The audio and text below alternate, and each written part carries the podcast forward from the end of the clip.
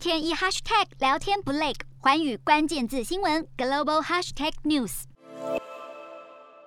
国内二十三号新增两例本土感染，五十四例境外移入，没有死亡个案。国际疫情方面，日本单日新增六万九千多例，目前有部分医疗机构正在试行辉瑞药厂的新冠口服药，并且会在二十八号成为日本的处方用药。南韩新增来到十七万例，再度刷新单日确诊记录。尚未列入疫苗接种对象的十二岁以下儿童确诊数也不断上升。当局虽然表示在考虑为五到十一岁的儿童接种，但尚未做出定论。印度新增一万五千多例确诊，将近两百八十例死亡。印度目前正值省议会选举期间，由于新冠肺炎整体治愈率超过百分之九十八，当局已经松绑与选举相关的竞选活动防疫限制。越南新增五万多例，全球自行车龙头台湾的巨大集团正在积极规划建造越南新厂房，最快于今年第二季动工，预计能够打造年产能最高上看一百万台的大厂。印尼新增五万七千多例，尽管确诊数持续攀高，但政府已经开始积极推动观光。其中，巴厘岛就在近期迎接了两年以来首批国际旅客。中国单日新增两百零五例，本土确诊占九十例，当中又以内蒙古自治区的四十七例为最大宗，首都北京则通报十个病例，有四例是冬奥闭环内部的人员。